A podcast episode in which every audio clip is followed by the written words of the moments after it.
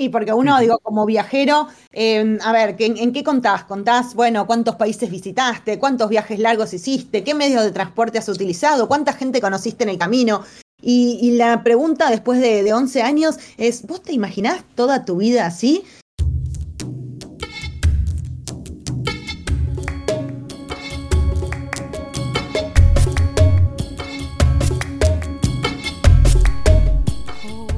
Bienvenidos a Tiempo de Viajes. Somos Iván y Nuria, es el capítulo décimo de esta cuarta temporada y hoy vamos a hablar de... Hoy tenemos con nosotros a Carola y Marcelo, que son periodistas viajeros. Eh, así es como, como, se les conoce en, redes desde hace lo menos 10 años, porque nosotros les hicimos una entrevista en Apeadero en 2016, si no recuerdo mal, y la verdad es que lleváis ¿Cuánto tiempo viajando? Hola, sí, buenas. Un saludo, un abrazo grande. Sí, ya bastante tiempo. Nosotros somos periodistas y parte de pareja desde hace 19 años.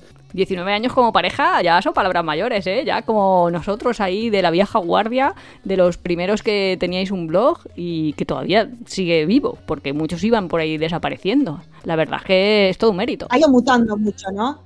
Eh, no solo los viajeros, pero sino los generadores de contenido en viajes. Nosotros creo que yo ya me considero la vieja guardia, bueno, ustedes deben de ser, de ser lo mismo, la vieja guardia de, los bloggers, ¿no? Ahora que entre youtubers, instagramers, o sea, por más que, generemos contenido en Instagram o en YouTube o en otras plataformas o en podcast, igual sentimos que somos periodistas y bueno, y, y bloggers en el corazoncito también. Siempre nuestra, nuestra idea fue este, unir los viajes con la comunicación, ¿no? No hay muchos viajeros que, van mutando y trabajando de, lo que se encuentra, ¿no? Y eso también tiene su mérito.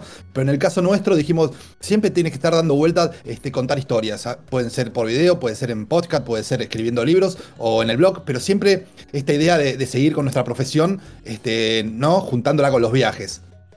Claro, es que Claro, justo por eso os hemos traído, para que nos contéis un poco todo el tema de ser periodistas y viajeros y poder estar...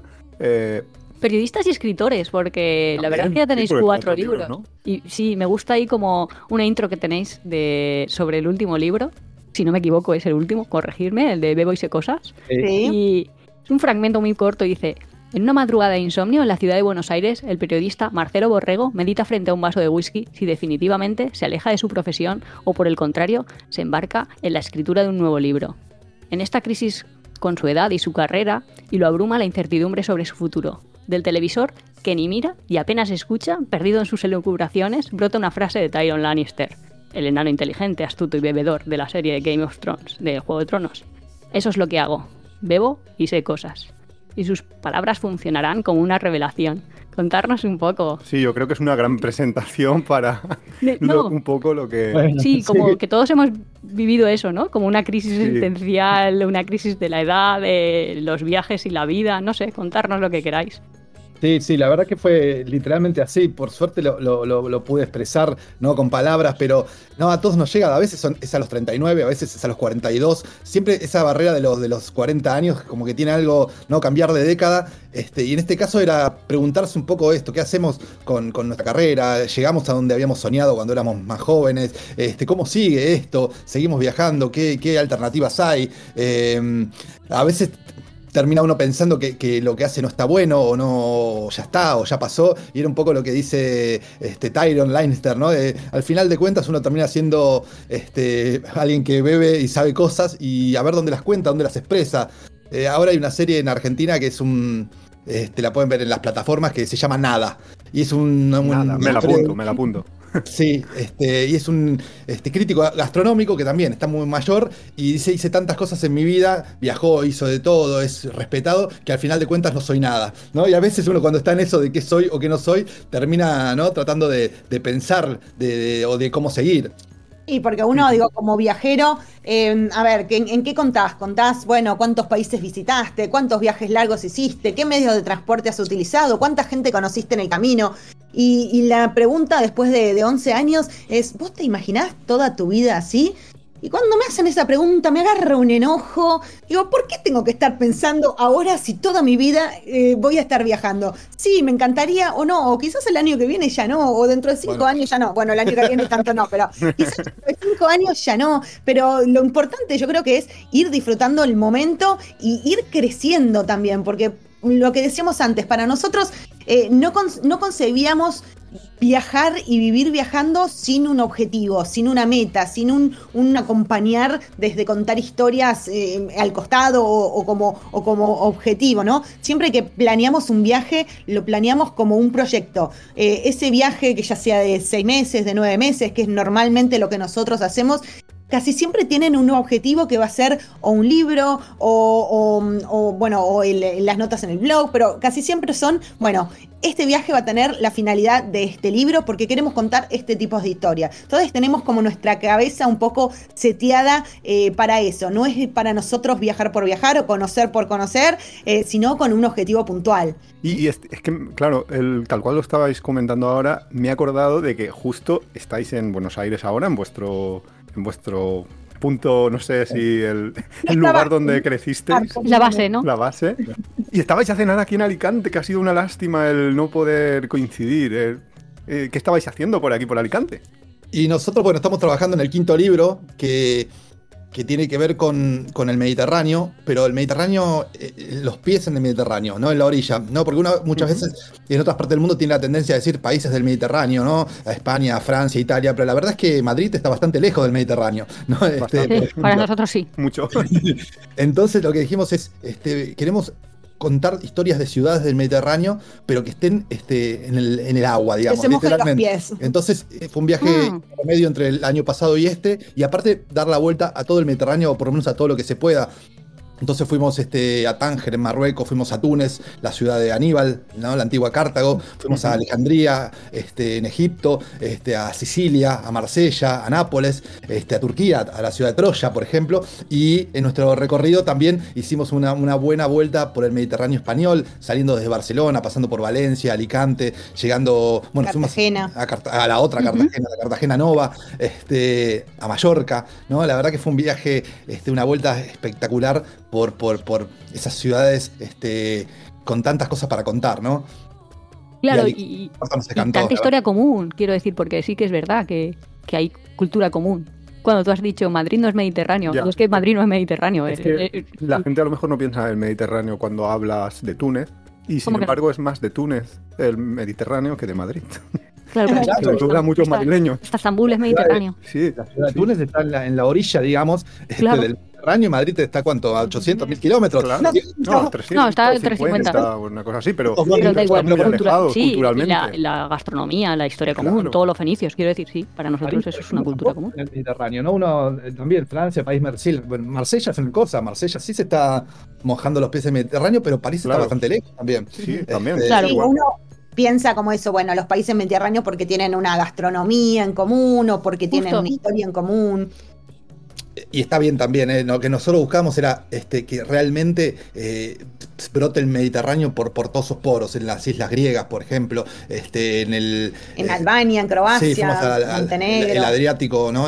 Albania, Croacia. Em, la verdad que fueron un viaje, fueron dos viajes en sí, pues fue el año pasado y este, muy, muy interesante, con mucho para contar y como decía Nuria, sí, se entrelazan todo el tiempo las historias, porque este Mediterráneo ahora, como hace mil años, es bastante transitado, ¿no? De un lado, de una costa a la otra, permanentemente. Y creo que les hicimos el spoiler del libro de Bebo y Cosas, de esa crisis de identidad del periodismo, a ver si sigo en el periodismo y sigo en la escritura, y acá estamos, en el quinto libro. Eh, bueno, siempre decimos, los primeros libros eh, los escribimos mano a mano, eh, en conjunto. En el último libro fui muy despedida, siempre hago el chiste ese. ¿Te apartaron?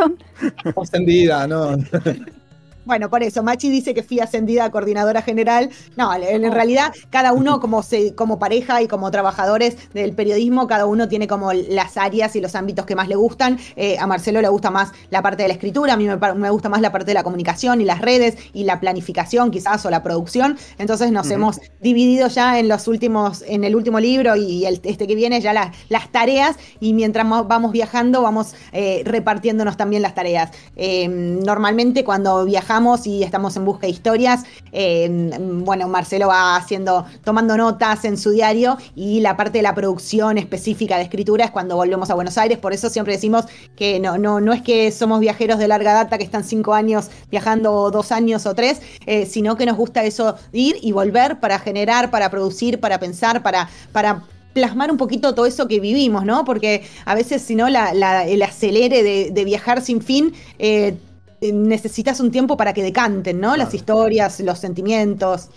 Justo. Y nos ha dado pena porque eh, el dar una vuelta a todo el Mediterráneo, todos los países de la ribera del Mediterráneo, es, una, es un plan genial que siempre yo he pensado me encantaría hacerlo, pero nos ha dado pena el no poder ir a determinados países, Libia, Siria, Líbano, etcétera. No, no os ha quedado algún país que hayáis dicho, ostras, me hubiera encantado el visitarlo, pero por su situación política, social, etcétera, no es posible en este momento.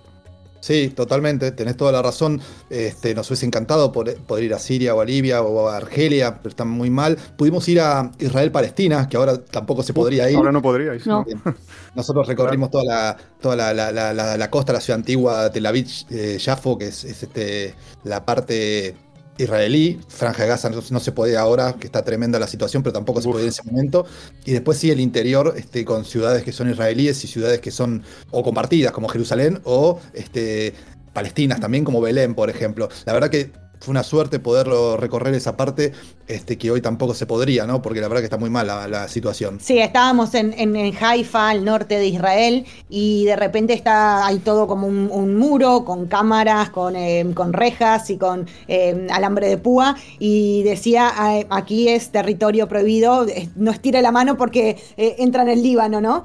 y, siempre decís, pensar que, claro, doy un paso más y estoy en otro país, esas cosas a mí siempre me, me vuelan la cabeza y decís, em, doy un paso y estoy en otro país y ya puede ser todo diferente, por más que tenga la misma, eh, el mismo sentido mediterráneo, eh, cada uno de esos países que hemos visitado eh, creo que es totalmente diferente el sentir ¿no? y el vivir. Sí, de hecho hay una frontera en el Mediterráneo que dicen que es la que mayor desigualdad y está a 28 kilómetros solo, que está, eh, que es el estrecho de Gibraltar. No, 14 kilómetros. O 14 kilómetros, no sé. Pero vamos, es la de Marruecos con España, que es la de mayor desigualdad del mundo probablemente. Que, y está en el Mediterráneo. Claro, es que para, para muchos africanos el Mediterráneo es su tumba, o dicho así, bueno. No, sí, sí.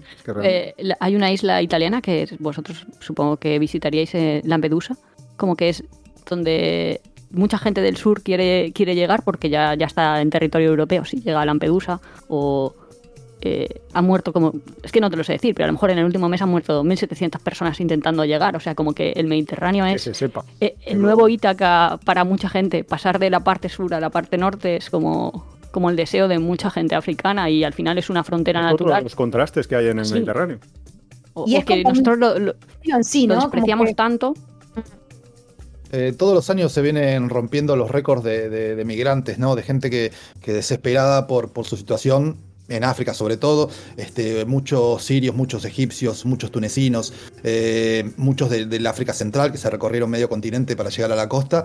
Y sí, están buscando este, no llegar como esa Europa rica que les puede dar este, todo lo que no tienen y terminan muriendo en el, este, en el Mediterráneo por, además de por culpa de las mafias, ¿no? Que, que, que dan vueltas sobre todo, sí, en el sur de, en el sur de Italia, las islas italianas, en Sicilia, nosotros estuvimos en Sicilia, hay un problema grande ahí, en algunas islas griegas, este, van, van cambiando los, los lugares dependiendo de cómo las autoridades van tratando de...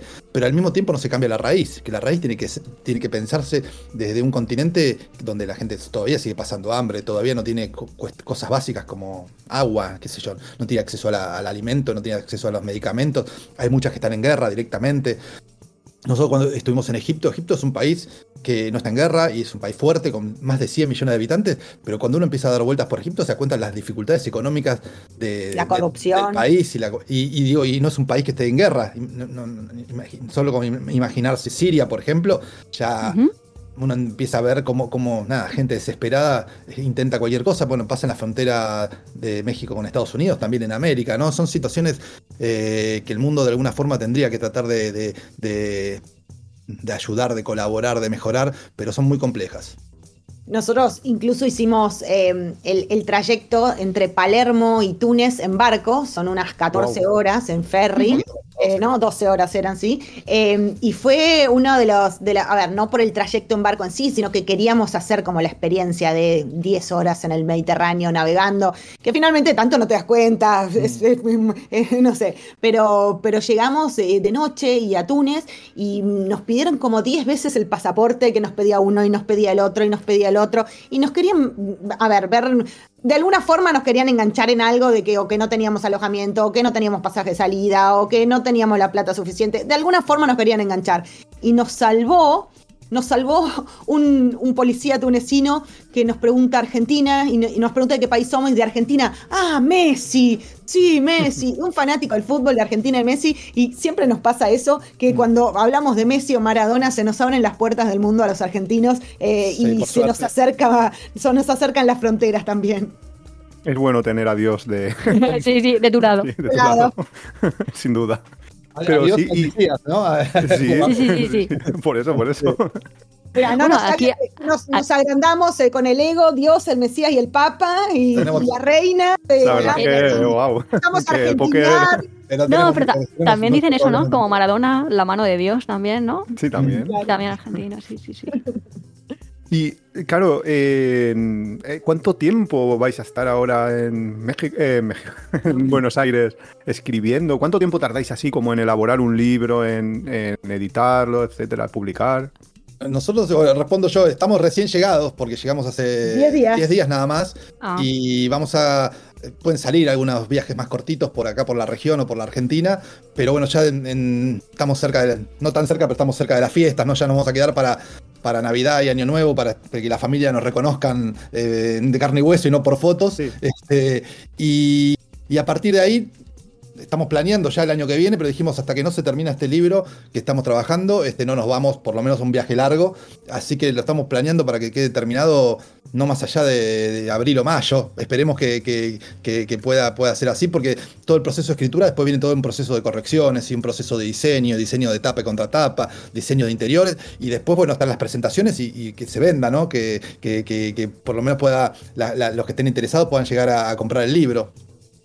Porque separáis, ¿no? El, tiempo de viaje es tiempo de viaje, no estáis escribiendo y escribís cuando ya llegáis o lo hacéis mezclando. No, eh, eh, va, depende del proyecto, pero vamos, este, yo voy llevando en todos los viajes libros, eh, diarios de viajes, donde voy anotando, voy tomando notas de todo lo que nos pasa. Digo, nosotros lo damos también en los talleres, es indispensable eso si uno quiere después escribir crónicas de viajes, y tomando notas, no confiar en la memoria porque la memoria es engañosa. Entonces voy tomando notas este, de, todo, de todo tipo, desde los lugares, historias que puedan surgir, entrevistas, si es el caso, ¿no? de, conversar con la gente, datos, este, cosas que ah, tengo que recordar más adelante para volver a, leer y a chequear, libros, películas, todo lo que pueda este, alimentar esas historias de, cada lugar, los voy llevando este, en estos diarios de viaje, que después ya escritos de manera literaria, ¿no? Por decir de alguna manera, se empiezan a convertir en crónicas este, para el libro, para un libro. Sí, en este tenemos como un poco de, de avanzada ya algunas crónicas porque cuando volvimos del anterior viaje el año pasado, también entre marzo y abril, entre, perdón, entre septiembre y abril también estuvimos en Buenos Aires y trabajamos sobre eh, esos nueve meses de viaje. Entonces vamos haciendo un mix eh, entre una cosa y la otra, pero em, bueno, también tenemos eh, estar cerca de, la gente y de tus seguidores. A veces si estás demasiado tiempo de viaje, están buenísimas las redes sociales, pero te aleja de, la reunión, de verte cara a cara, de, hacer una, una un evento en donde te reunís con, con, seguidores, con amigos, con colegas. Entonces también nos gusta esto de, volver y no desaparecer del mapa totalmente, eh, literalmente en algún país del mundo. Ya, debéis de ser personas súper organizadas, porque es que yo, debo de confesar, yo cuando fui, yo hice una vuelta al mundo en 2017, estuve 13 meses, tampoco muchísimo tiempo. Y mi idea era un poco eso, ¿no? Ir tomando notas para luego escribir un libro, etcétera, etcétera, de, mi experiencia. Eh, durante el viaje también ir pues, manejando así un poco las redes sociales. En serio, no encontraba el tiempo. Yo no sé cómo lo hacéis. Los que podéis hacerlo, es que es increíble. Debéis de ser las personas, vamos, increíble. Yo no he encontrado el tiempo. Tenemos, tenemos una organización eh, bastante como si fuera el ejército con respecto a el armado de valijas, ¿no? Este, que se ocupa cada uno, porque decía, nosotros viajamos con computadoras, cámara de fotos, tres celulares, porque cada uno tiene una función diferente, cámara de GoPro, digo, eh, el dinero que uno lleva en efectivo también, más allá de todo lo demás, y pues, todo lo que vale la valija. Entonces ahí ya tenemos como una organización muy férrea con eso. Y después, este, con respecto a todos los días, este, estemos en el lugar que estemos, salvo que sea un día de, no sé, de viaje o de, o de excursiones o lo que sea, nos levantamos, el desayuno y por lo menos hasta el mediodía es de trabajo. Es de trabajo sentados, que a veces uno le agarra la Sí, sí, le agarra, te agarra la impaciencia de decir, estoy en este lugar increíble y estoy encerrado entre cuatro paredes, pero bueno, nos levantamos este, todos los días, ¿eh? de lunes a lunes, porque si no, no se llega a ninguna forma. ¿eh? Si no, no hay. Y, todo lo que, lo que se pierde, entre comillas, de, esas historias que no, las tenemos registradas, después ya no van a ningún lado, ni al blog, ni a los libros, ni a nada. Sí, a veces eh, nosotros normalmente nos vamos con pasaje de ida sin pasaje de regreso, pero sabiendo más o menos en qué fecha queremos regresar, o sea, si va a ser un más viaje de seis meses, de nueve meses o la cantidad de tiempo, tenemos en mente un recorrido más o menos por países, ¿no? De acuerdo a nuestro objetivo, pero no somos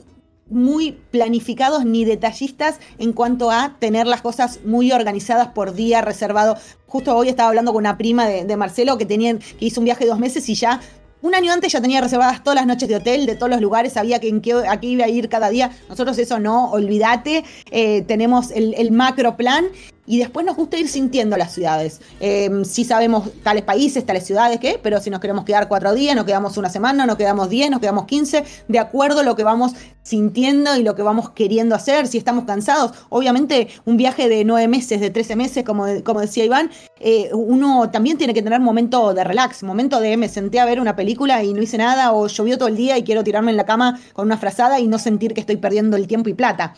Entonces, eh, Sí. Pero muy interesante, lo, o sea, que contéis también que.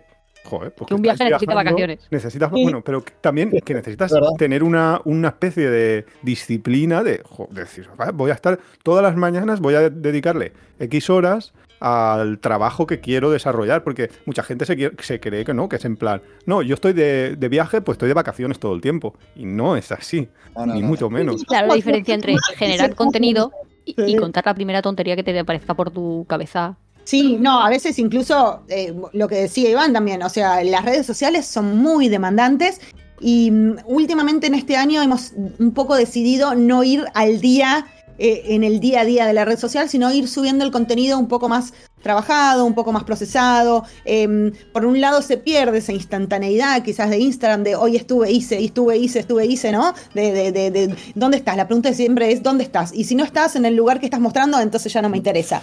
No, no, muchas, veces no se tiene conciencia del tiempo que lleva y el trabajo que lleva este, eh, eh, editar, postear, eh, imaginar, no solo ya llegar a los lugares, ¿no? Filmarlos, que tengan buena calidad, hacer fotografías. Lleva mucho tiempo este, para después muchas veces este, hay un público que lo, que lo disfruta y, muchas veces pasa desapercibido. Y uno dice, che, estuve todo el día trabajando y no, no, no, tuvo demasiada repercusión esto. ¿eh? Valió la pena todos estos dos, tres días de tanto esfuerzo. Pero bueno, es parte, es parte del negocio, ¿no? Entre comillas. Claro, y, no se ve muchas veces todo lo que hay detrás, y es que, ¿no? Sí, sí, es bastante demandante. Y la cuestión es que al final los proyectos salen y también tienes que conseguir, bueno, cuando sois, eh, cuando vuestro objetivo es un poco el escribir libros, pues tienes que luego llegar a casa, quedarte sentado un tiempo y, y trabajarte, lo que tampoco es que las cosas salgan gratis ni, ni sean ahí como yo creo que Estoy inspirado un día y lo hago. ¿eh? Esa es la parte más difícil, porque no estás viajando, porque, ya pasaste todo, porque tenés que meterle mucho tiempo de culo silla, como dicen. Hay que tener constancia. Yo el otro día justo fuimos a un evento y había una, una, periodista que estaba escribiendo el libro y no avanzaba, un libro, ¿no? Y no avanzaba y no avanzaba. Y yo le digo, yo sigo la técnica que explica mientras escribo Stephen King. Les recomiendo ese libro para leer, que es buenísimo. Es mitad este, técnicas de escritura y mitad biografía, que él cuenta tenía problemas de alcoholismo y la mitad de los libros que escribió cuando era joven no se los acuerda cómo los escribió, de cómo estaba. Este, pero al margen de eso, él dice, yo soy un oficinista de, la escritura. Me, me, levanto, trabajo cuatro horas, almuerzo cuatro horas y, cierro la computadora. Decía como, no, horario de oficina de ocho horas. Sí, ocho horas. Este, de lunes a viernes. Dice, yo, a mí no, no, es inspiración, no voy, no vengo, me levanto con el café en la mano y empiezo la jornada laboral. Y yo aconsejo que eso es una buena técnica. Digo, pueden ser menos horas, ¿no? Depende si uno tiene otro trabajo. Pero tomárselo como jornada laboral, decir, bueno, todos los días, de lunes a viernes, me siento y escribo tres horas. Sí. Aunque de esas tres horas uno escriba media hora porque o estuvo estudiando o estuvo leyendo o no le salió nada. Sí, pero hay que tener ingresos de otro lado, ¿eh? Porque el tiempo, de, el tiempo del artista, ¿cómo haces con el tiempo del artista? No, por eso digo, no son ocho horas, lo puede hacer Stephen King que gana dos millones de dólares por cada libro, que, pero eh, pueden ser menos horas. Eh, claro. Pero digo, la constancia y aparte hacerlo todos los días, este, si uno quiere escribir un libro escribiendo una vez por semana, va a tardar años y no lo va a terminar. Y nosotros, incluso antes de cada viaje, no solo es el tiempo durante el viaje y el después de la escritura, sino que tenemos muchísimas, muchísimas horas dedicadas a la investigación, a la preproducción de ese viaje, eh, que es algo que nos apasiona. Sobre todo, si vos le preguntás a, Marcelo, eh, creo que te puede decir que por cada viaje planeado o por cada libro planeado, él ha leído 400 libros más o menos, no sé cuántos tendrá, los tendría que contar, pero, pero muchísimo, muchísimo, muchísimo antes de ir a cada uno de los países porque vamos buscando quizás esas historias que, que, vas tirando del hilo y, se van desarmando y encontrás al final del hilo eh, eso que a vos tanto te interesaba o que a vos te llamaba la atención. Em, entonces, eh, esa es parte también del viajar, ¿no? Toda la preproducción que hacemos para, para encontrar lo que queremos eh, buscar. Y buscamos no solo los libros, que son, ¿no? y no solo libros de viaje, no novelas, que muchas veces hay novelas que te hablan de las ciudades este, mucho más que cualquier libro de viaje, cualquier guía, también este, en series, en películas, muchas veces buscando una, sé yo, cuando fuimos a Sicilia me, volví a ver la, saga del Padrino, que son como 10 horas, digo, uno la disfruta, pero son 10 horas, este, ¿no? Dura 3 horas cada una, eh, de las tres películas, pero bueno, buscando esa frase. Eh, o cuando fuimos a Marsella, está toda la serie de, también, este, la pueden ver por Netflix, este, muy entretenida que te muestra la ciudad. O tuvimos la mala idea de ver eh, Chernobyl, Chernobyl cuando estábamos yendo justamente en Ucrania, Chernobyl, y no era lo mejor ver la serie un. No. eso, no, eso sí que no lo recomendamos.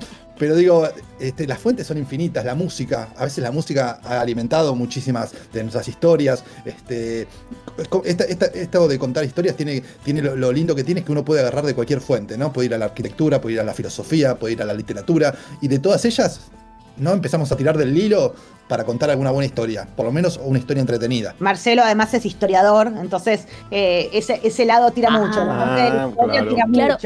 Yo iba a preguntar eso de cómo sale un nuevo proyecto o una nueva misión, ¿sabes? ¿Cómo se hicisteis, Claro, porque hicisteis Europa, luego el Mediterráneo. Ahora, ¿cuál es vuestro...? Porque claro, antes habéis dicho una frase que no, no recuerdo exactamente, pero que no es viajar por viajar, sino viajar con, un, fin. Y yo, yo me he sentido ahí de, uy, pues yo creo tengo un objetivo. no tengo eso, me falta algo. Como demasiado pero yo, por ejemplo, cuando hice la vuelta al mundo sí que tenía mi objetivo, que era dar la vuelta al mundo en tren, que no era, pues, claro. que a veces hay que buscarse ese tipo de objetivos para un poco seguir una línea, que es un poco lo que vosotros habéis comentado ahora de porque habéis dicho, nosotros es que no planificamos al detalle. No, claro, es que es un poco locura para seis, ocho meses irse con todos los hoteles. No, aunque lo de su prima dos meses ya me parece locura. Pero es que vuestra planificación es la lectura previa, el haberos enterado de todo lo que queríais conocer o todo lo que, toda la información cultural del país, etcétera, porque es que eso es un bagaje que os permite ir completamente por libre sin tener una planificación súper cerrada. Claro, pero mi pregunta era, ¿cómo concretan una misión? Un objetivo. Claro, porque para mí sí, que entiendo lo que dice Marcelo de, bueno, leo o, llega a mí una serie y empiezo a indagar más, a tirar del hilo, me leo muchos libros, me voy teniendo ideas, pero como mi mente es muy difusa, ¿sabes?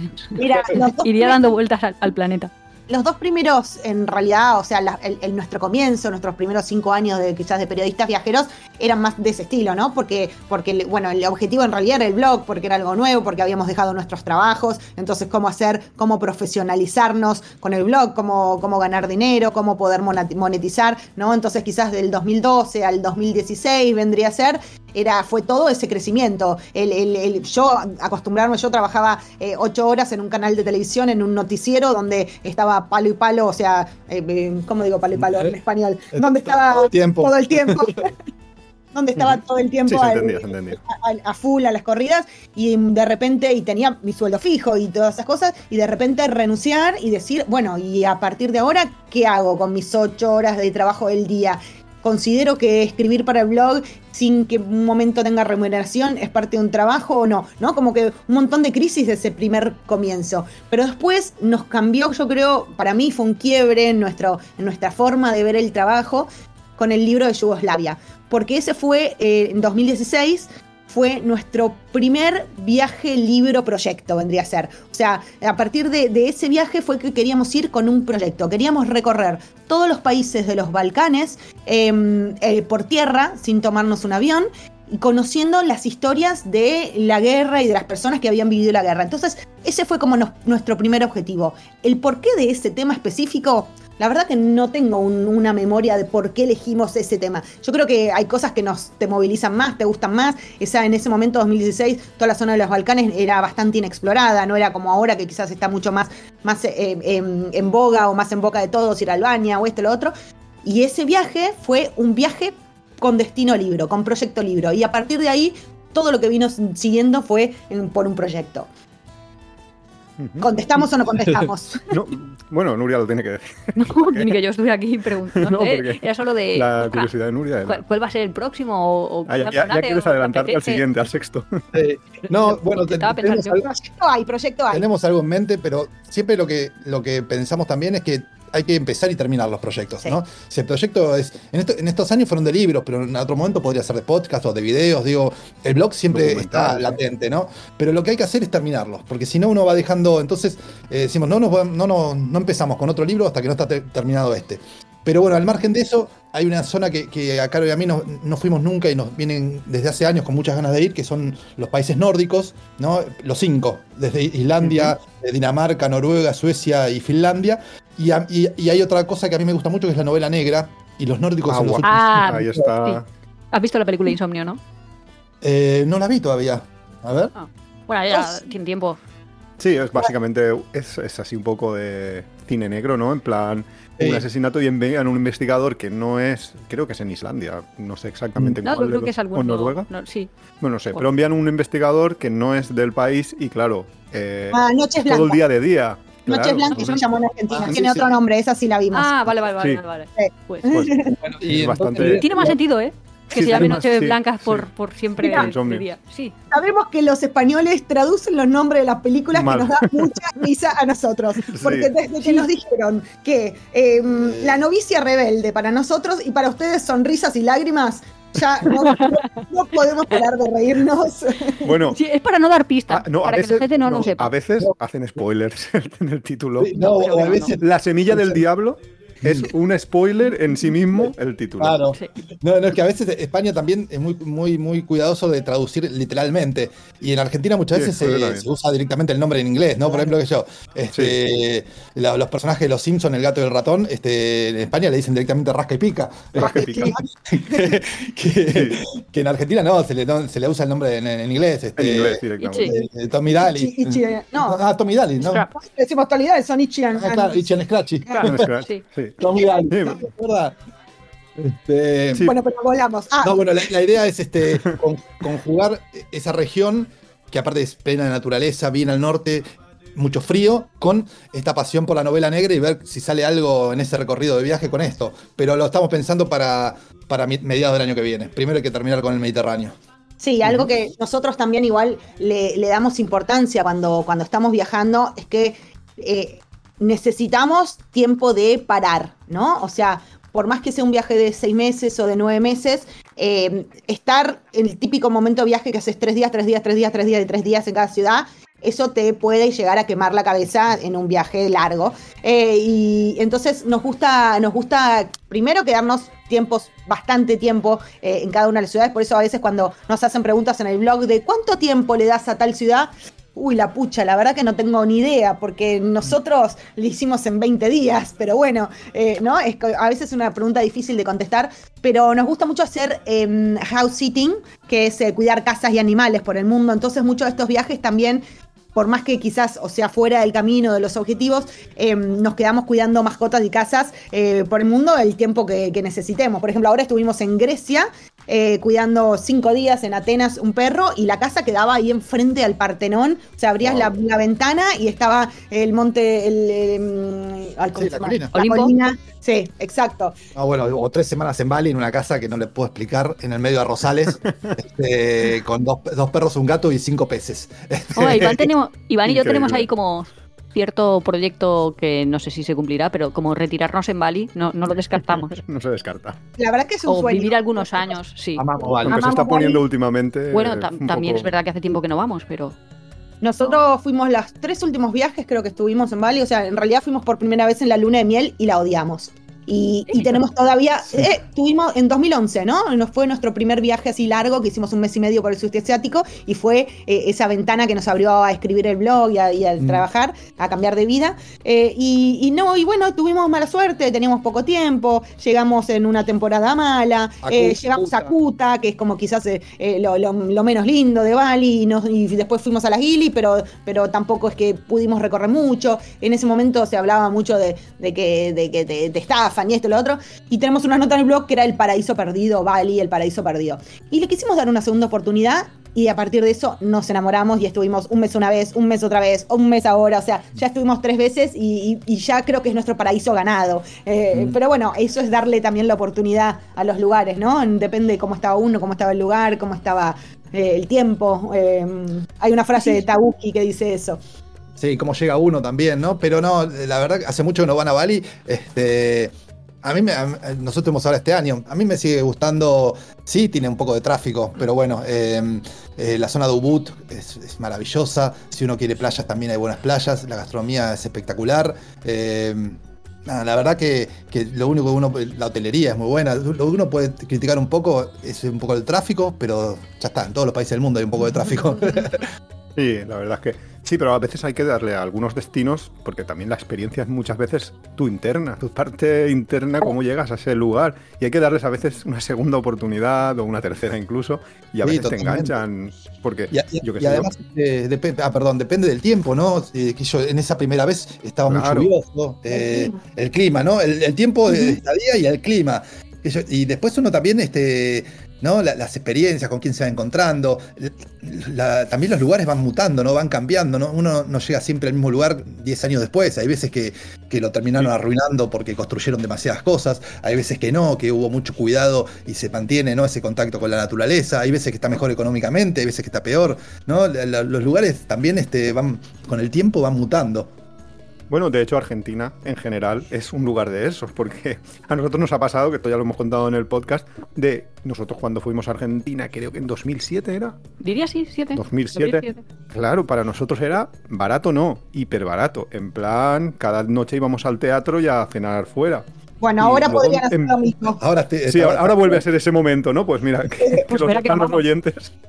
¿no? Y luego enviábamos a gente, pero, pero un par de años, dos, tres años después, enviábamos a gente y nos decían, uy, pues habías dicho que Argentina era barato, pues es carísimo, no sé qué, nosotros nos hemos gastado ahí, pero ¿cómo puede ser? Lo que pasa es que el problema es que cuando para el extranjero es barato, eh, para el local mal. el problema, claro.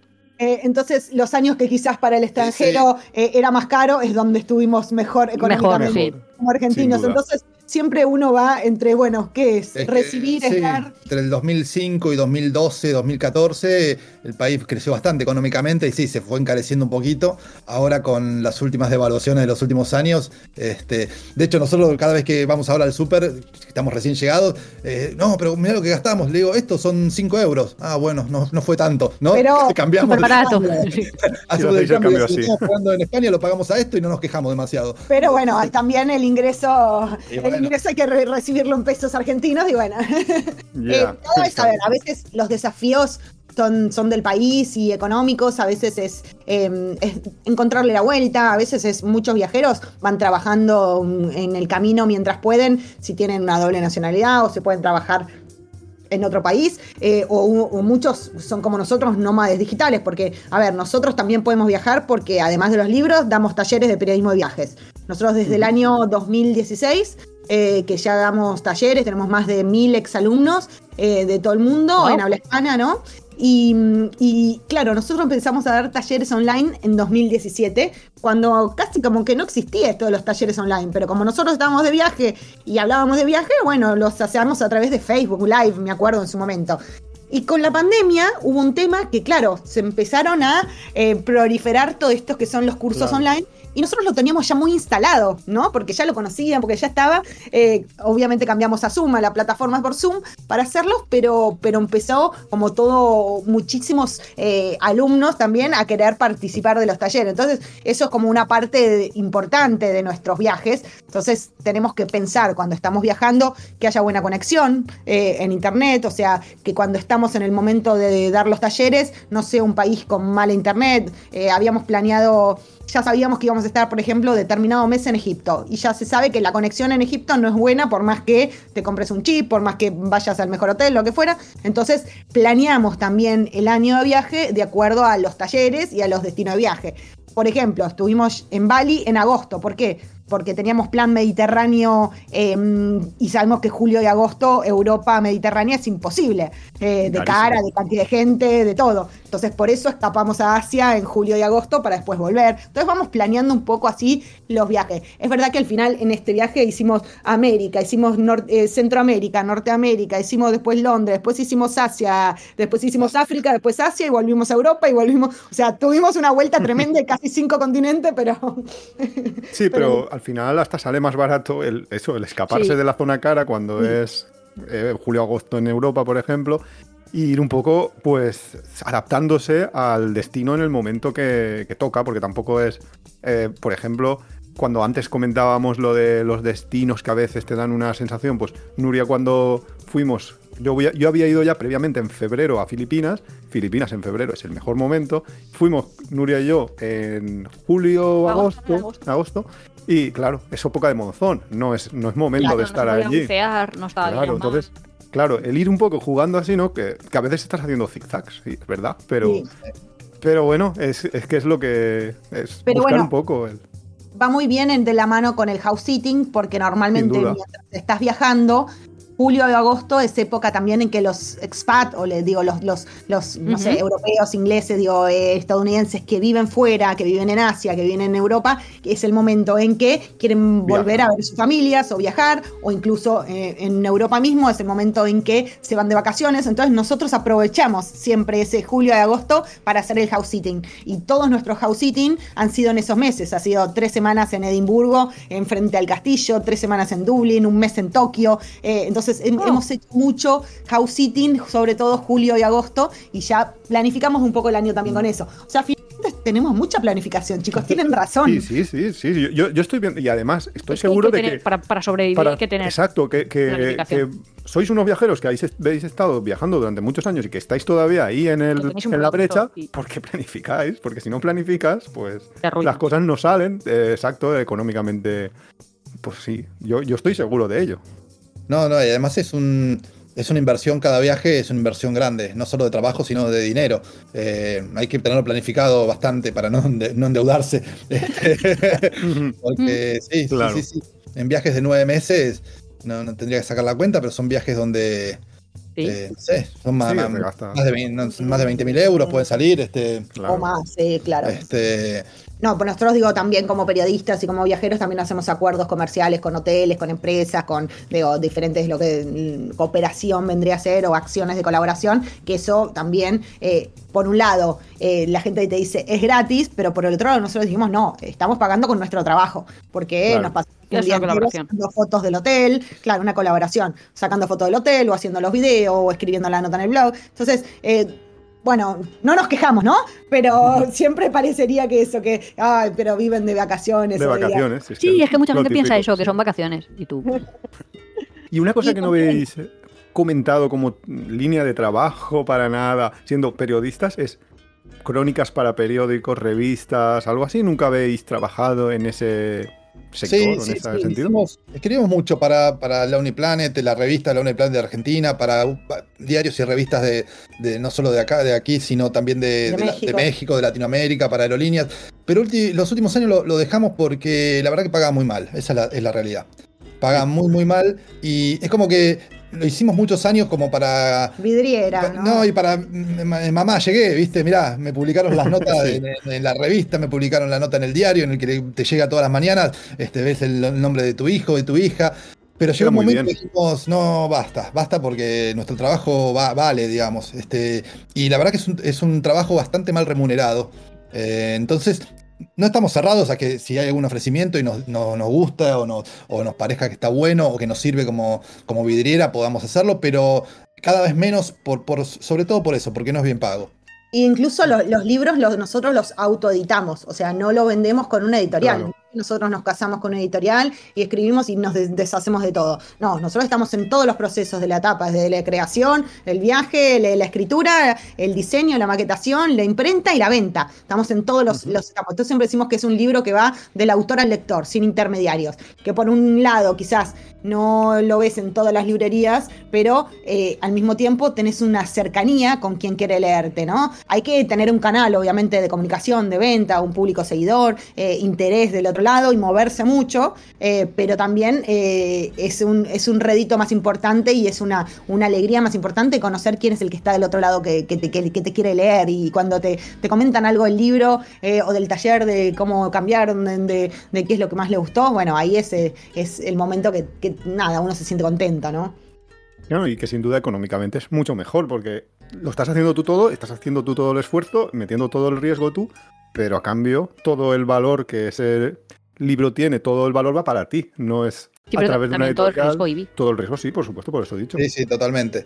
Este, tiene su riesgo, pero eh, también tiene si se, si se, vende, ¿no? Y hay que, hay que moverse, como dice Caro, este, generar este, presentaciones, reuniones, manejarlo bien en las redes sociales, pero el, cuando cada vez que, si se vende es, infinito lo que el, acuerdo normal con una editorial. Este, Por en Argentina. No, es mundial eso. Es alrededor del 10% para el autor.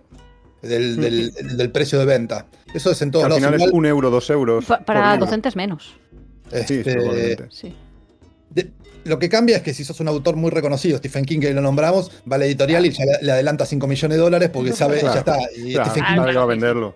Claro. ni siquiera se, va a estar contando si los vendió o no. Este, en cambio, este, es muy común que, que, o te adelanten muy poco dinero o si te lo adelantan, esa cuenta de lo que se venda. Entonces tenés que estar eh, estando atento a que si las librerías están vendiendo el libro, porque muchas veces las librerías lo ponen un, par de días adelante y después queda, queda atrás, ¿no? Eh, nada, tiene toda, toda la, cuestión editorial, tiene sus cosas también. Claro, lo, lo, que, mm, bueno, yo me estoy imaginando que sí, que va a ser lo mismo Argentina que, que España, Europa en general. Es lo de la profesión de periodista, por lo que decíais. Que, a ver, en España la profesión de periodista no es que esté devaluada, es que es casi como mm, la madre le dices que vas a, que quieres estudiar periodismo y casi que le da algo. hijo, te vas a morir de hambre. Los planes del milaurista, ¿no? Sí. Sí, algo así, ¿no? En plan. Y la verdad que, que es, es, bastante así. Pasa que, el, bueno, nosotros somos periodistas y amamos lo que hacemos, ¿no? Eh, pero para ser periodista hay que tener como una pasión detrás, eh, como muy importante. Creo que, no sé, yo desde los siete años que sé que quiero ser periodista. Entonces, para mí, sí, sí, sí, sí, yo, mi tío es periodista. Vocacional total. Y vocacional total, y siempre era mi sueño. Entonces, no me imagino haciendo otra cosa que periodismo. Puede ser ya en diferentes ámbitos. Antes era la tele, un noticiero, después entretenimiento, después contar historia de viajes. Ah, para, mí la clave, y siempre se lo decimos a los chicos que están con ganas de empezar en periodismo, este, la clave es especializarse en algo. Hmm. Si es solo la carrera de periodismo, les va a costar, los sueldos van a ser bajos, va a terminar este. Tiene que especializarse en lo que le guste, pero especializarse. Si te gusta la gastronomía, tenés que ser un especialista en periodismo gastronómico. Te gusta el deporte, tenés que ser el mejor en, el deporte que elijas. Te gusta, eh, no sé, periodismo judicial, bueno, tenés que ser abogado prácticamente. Digo, esa es la forma de, que los sueldos van a mejorar y van a conseguir más, más trabajo. Si, si es solo periodismo con las carreras de comunicación, dos, tres años y nada más, ahí ya estás en, un pelotón de gente, en un montón de gente en lo mismo y los sueldos van a ir para abajo. Entonces le recomendamos a los jóvenes que nos puedan estar escuchando que hagan el taller que periodismo o no para viajar, digo, de cara a, ser viajeros. Lo que les guste, puede ser este, edición, puede ser camarógrafo, digo, el mundo de la comunicación y el periodismo es muy amplio. Pero en, lo, en, lo, que quieras trabajar, tenés que especializarte. Si mm. estudias solo periodismo, este, nosotros tenemos amigos en España también periodistas. Este, si no estás especializado, eh, le va a costar mucho trabajo y mucho tiempo y no van a ser buenos sueldos en general. Sí, y actualizarse mucho con las tecnologías, ¿no? Eh, eso también, porque sí, porque las tecnologías le están robando mucho al periodismo y corres el riesgo de convertirte más en la parte técnica que en la parte quizás social. Entonces, tener las dos también suma, suma mucho. Eh, igual, algo que quería como comentar, nuestros talleres son de periodismo de viajes, pero no son solo para periodistas, y eso es algo que, nos gusta mucho, porque tenemos perfiles de alumnos de todo tipo, o sea, lo, esencial es que quieran aprender a contar historias con las herramientas del periodismo, em, a través de redes sociales, a través de escritura, a través de, aprender un poco de monetización y todo, pero hemos tenido pediatra, eh, bueno, eh, pediatra jubilada de 85 años, hemos tenido eh, ingenieros, hemos tenido economistas, contadores, tarotistas, geógrafos, digo, todo, todas las abogados, todas las profesiones había así por haber. Y, el resumen de todo en realidad es personas apasionadas por los viajes que quieren aprender a contar sus historias. Eh, y, te da tanto, tanto eso, porque, no sé, teníamos una alumna que era arquitecta, entonces todo lo que hacía en el taller era basado en su línea de arquitectura. Y otra que contaba sus historias y sus crónicas sobre el tarot, entonces había viajado a Marsella y encontrado las cartas del tarot que habían, que se nacieron ahí, algo así. Chicos, no soy tan tarotista, pero digo, cada uno tiene como su área y poder encontrar eso de, que, de lo que vos querés hablar también es esa especialización. La pasión. Sí, de hecho, es que cada persona ve el mundo a través de sus ojos. Y, por eso es bueno leer, porque a lo mejor pues descubres otras formas de ver lo mismo. No sé. Antes cuando estabais comentando vuestro futuro proyecto a los países del norte, o bueno, no sé cómo las. Sí, península escandinava y todo esto. Estaba pensando eso de, para muchos viajeros, el hecho de querer llegar a Cabo Norte, o al menos los europeos, ¿sabes cómo es lo más? Cabo Norte, sobre todo, llegar con furgonetas. Es lo más. es como un viaje muy soñado. Pero luego he pensado. En Argentina. Sí, debe de ser como vuestro equivalente, más o menos, supongo. Un poquito. Eh, ¿Dónde Cabo Norte? Mira, porque ¿Dónde Cabo Norte? Noruega. Noruega, el fin, del fin de Noruega. Sí, ah, mira. la parte más al norte, que se puede llegar por tierra. Sí, pero luego, realmente, cuando habéis empezado a contar como una misión, o yo me he empezado a imaginar si planeara un viaje de cara a contarlo a otro, claro, a lo mejor desde mi nivel de cero comunicación, eh, sí que lo pienso de, ostras, ¿cuál es la línea de conexión en todos esos países? Entonces, claro, al final es una historia de vikingos. para nosotros era como una fábula de vikingos, de Vicky el vikingo, no sé si lo conocéis, son unos dibujitos de los niños pequeños. Pero luego, eh, como habíamos dicho lo de la otra película y tal, sí que es verdad que puedes contar cómo la sociedad ha ido avanzando y realmente el número de suicidios más altos del planeta se dan en esos países o cómo son esas, esas sociedades. Nosotros lo hemos visto y os llamará muchísimo, poderosísimamente la atención cómo las personas eh, van a las... ¿Sabéis qué es máquinas tragaperras? De gastar dinero porque te puede tocar un premio. Sí. sí, como dopamina y rápido. Pues ahí van las señoras, o sea, el nivel de alcoholismo y el nivel de adicción a juegos de azar es tan mm. alto que llama muchísimo la atención. Es que van señoras con bolsas del supermercado llenas de monedas de un euro, que por cierto tienen que arrastrar con carritos con ruedas, porque pesa bastante, vosotros que habéis visto una bolsa llena toda de monedas, para ir ahí a jugar, a gastárselo. ¿Cómo, cómo esas sociedades se han cerrado tanto? No sé, como que sí que tiene sentido ese viaje y, vivirlo, de cómo podrían ser esas sociedades y cómo se han desarrollado ahora. Que, y lo que contrasta con el gran no sé, estado del bienestar, que es lo que te imaginas. O sea, lo que te imaginas de los países del norte y lo que ves en el día a día, no sé, sí que está chulo como para... Y cómo la experiencia viajera te puede confrontar esas dos realidades.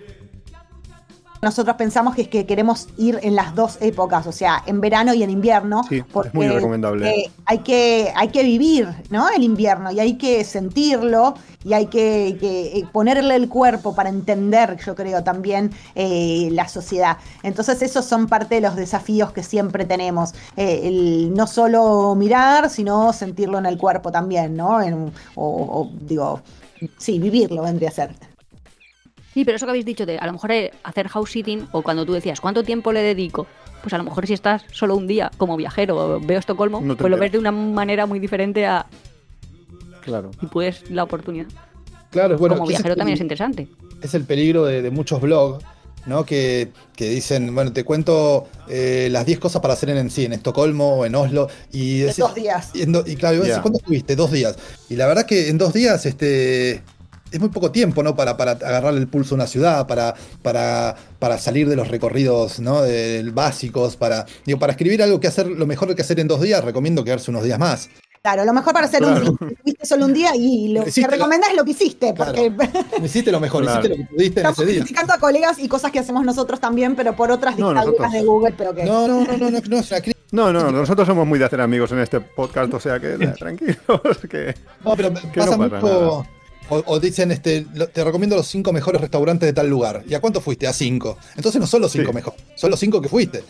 son los cinco únicos. Claro, entonces tiene que ver a veces con eso, pero bueno, este, estamos hablando de, blogs profesionales o de historias profesionales y, cómo podrían ser mejores. Después cada uno lo, hace lo que puede, ¿no? Si, si podés viajar, ir dos días a un lugar y bueno, fuiste dos días, ya está. Este, sí, sí, hay veces que nosotros empezamos el blog escribiendo más estilo crónica, ¿no? Digo, como notas más largas y con más, más profundidad. Y también, bueno, uno tiene que ir adaptándose en el tiempo a qué es lo que busca la gente y a qué es lo que quiere Google, ¿no? También claro, lo que vende. es así.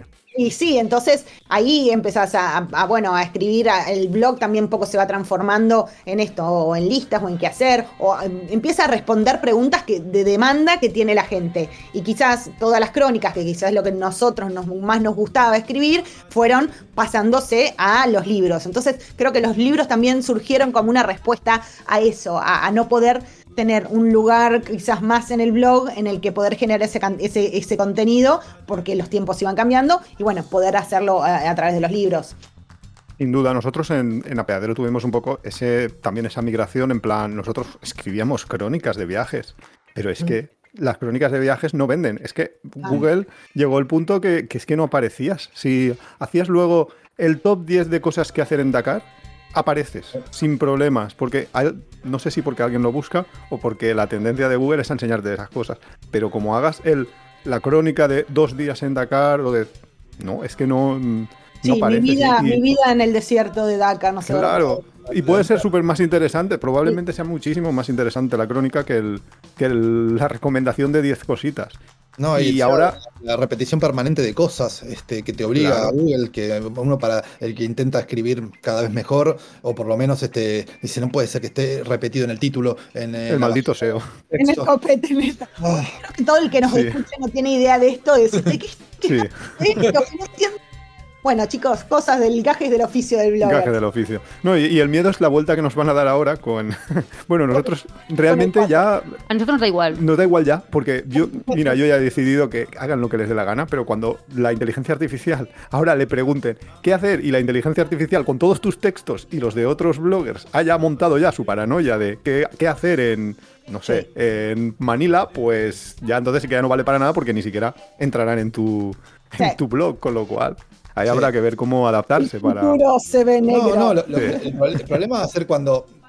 Ese, el primer problema es ese, ¿no? Pero el segundo, cuando pase el tiempo, todo va a ser una repetición sobre repetición. Porque sin duda. Nadie genera cosas nuevas. Y todo el tiempo es artificial. Lo único el ChatGPT no se va a ir a viajar para luego contártelo, sin duda. Entonces, en un par de años va a ser una, una, una, torta con capas de repeticiones que muchas veces si la inteligencia artificial eh, cometió un error, porque comete errores porque toma material que a veces es falso o, está mal escrito, lo que sea, bueno, va a ser ¿no? un compendio de, un error encima del otro. Pero bueno, vamos a ver en qué termina esto. Ah, veremos, veremos. Es divertido también, es interesante el, el ver. No, hombre, pero a lo mejor pasa al revés. Quiero decir, cuando las recomendaciones, lo que estábamos diciendo, qué restaurante ir, sean las patrocinadas y el propio público más media se dé cuenta de que el que paga es el que acaban diciendo, igual vuelven a querer el boca a boca. No sé si me he explicado la línea argumental. Vamos a ver, es incierto y uno se tiene que ir también como eh, adecuando y actualizando, ¿no? Porque bueno, eh, si te quedas en, eh, como en el tiempo y en decir, bueno, yo no cambio porque así soy yo, y bueno, uno elige, ¿no? Claro, es que justo... Si querés disfrutarlo o no, o si querés, no sé, ser em, exitoso, digo, no sé. Sí, pero sí que hay que ir adaptándose y es que justo cuando vosotros estabais comentando ahí como las características que tiene que tener una persona que quiera pues, eh, ser periodista y viajero, que no se he preguntado, por cierto, papá o mamá, si más periodista o más viajero, pero bueno, luego os lo pregunto. cuando comentabais eso, hay un adjetivo que no habéis utilizado, que es emprendedor, y es que vosotros sois muy emprendedores, o sea, para poder eh, llevar una vida que más o menos hayáis dejado un trabajo estable, etcétera, etcétera, hay que arriesgar mucho y decir, vale, mm, voy a empezar a hacer esta línea de trabajo que me va a costar al principio, porque estoy sin recursos, tirando de ahorros y, voy a intentarlo, que a lo mejor sale bien y a lo mejor no, que a veces ha pasado a muchos, a muchos viajeros, muchos bloggers y demás. Pero eh, creo que faltaba ese argumento, o sea, ese adjetivo de emprendedor. Sí, emprendedor y creatividad, ¿no? Para, para crear cosas por fuera de lo que ya existe. Eh, eso nos pasó en su momento, por eso picamos en punta con el taller, porque había muy poco eh, periodismo de viajes eh, dando vueltas. Después, bueno, apareció la, Universidad de, ahí de Cataluña, de, Barcelona, eh, y otras maestrías y diplomados, pero en su momento, cuando, cuando lo empezamos, había muy poco a oferta. De, eso. Y ahí fue como una, gran innovación. Eh, y está bueno, la verdad que eh, hemos sido docentes de periodismo durante muchos años en nuestra vida de, escuelas y universidades, pero también la parte de periodismo de viajes nos gusta muchísimo. Entonces, papá o mamá. Y acabamos. A ver, mis papás, mi mamá es médica y mi papá es abogado pero mi papá es un gran, gran viajero. Bueno, mi mamá también, pero más viajera de las compras. Pero mi papá es un gran viajero. Ha hecho 12 años seguidos el Camino de Santiago. Em, sí, eh, tiene 68 años y lo ha hecho desde los 60 con amigos de 60, entre 60 y 75 años, todos los años, diferentes caminos, ¿no? Puede ser vía francígena o camino, o camino más largo, caminando 20 días, caminando 5, caminando 10 en Francia, etcétera, eh, o en Portugal. Pero bueno, todos los años hace esa caminata y ahora venimos de eso también. Nuestros últimos días en España fueron de la caminata del, Camino de Santiago desde Sarria, antes la habíamos hecho el Camino del Norte, eh, pero es un gran viajero y apasionado por la tecnología también. Pero también mi abuelo, mis abuelos son muy viajeros, escritores y viajeros y antropólogos. Uno ha hecho 30 expediciones a África eh, haciendo investigaciones. Así que hay mucha historia viajera por, mi lado, por el lado de Machi, y más, de. No, también eh, no tan viajeros, pero también. No, no nosotros nunca concebí este, trabajar de algo que no me gustara. Digo, siempre fue muy rebelde con eso y entonces mi familia lo sabía y no lo puedo hacer ni ahora mismo. Tengo, necesito disfrutar del trabajo. Y la conjunción de los viajes con, con, el periodismo, con contar historias, es como el trabajo perfecto para. Entonces la familia lo, lo entendió así, este, y saben que están que estamos, que somos así, que bueno, que todos los años agarramos las valijas y, nos vamos a dar alguna vuelta por, el mundo. Este, a veces este, en lugares más cercanos para los argentinos, como España o Italia, donde todos tenemos familiares o descendientes, o a veces lugares poquitos más este, eh, India o China o lugares que quedan al otro lado del mundo. Sí, y ya dejaron de preguntarnos si vamos a tener hijos alguna vez. Menos malo. ¿Qué momento llega eso? ¿Qué momento Estamos esperándolo. Cuando tengan otros nietos la familia. Ah, vale. Pues nada, muchísimas gracias. Eh, creo que a todos los oyentes les habrá quedado clarísimo ya. Si quieren dedicarse un poco al viaje periodístico, a contar historias y tal, más o menos cuál es el recorrido que hay que, hay que llevar y... Bueno, y saben que los talleres tienen una opción para... Porque está abierto a todo, a todo el mundo. Sí, pero son online. Son, son talleres online, con lo cual y nada, os dejamos las redes de, Carola y Marcelo y periodistas viajeros, que es así de fácil. Y periodistas viajeros en Instagram son las dos redes que más utilizamos. Bueno, un abrazo pues grande, un placer haber conversado, charlado con ustedes de estas pasiones que tienen que ver con, a vosotros. con la comunicación. Así que bueno, este, un abrazo grande y también para todos los oyentes. A tomar una cervecita ahí en el castillo de, ah, Santa, Bárbara. Santa Bárbara. Pues sí, muchísimas gracias a vosotros por estar aquí y nada, con los oyentes nos, nos escuchamos la semana que viene, el próximo jueves. Saludos a los hongos de la, de la peatonal. Eso. Hasta luego.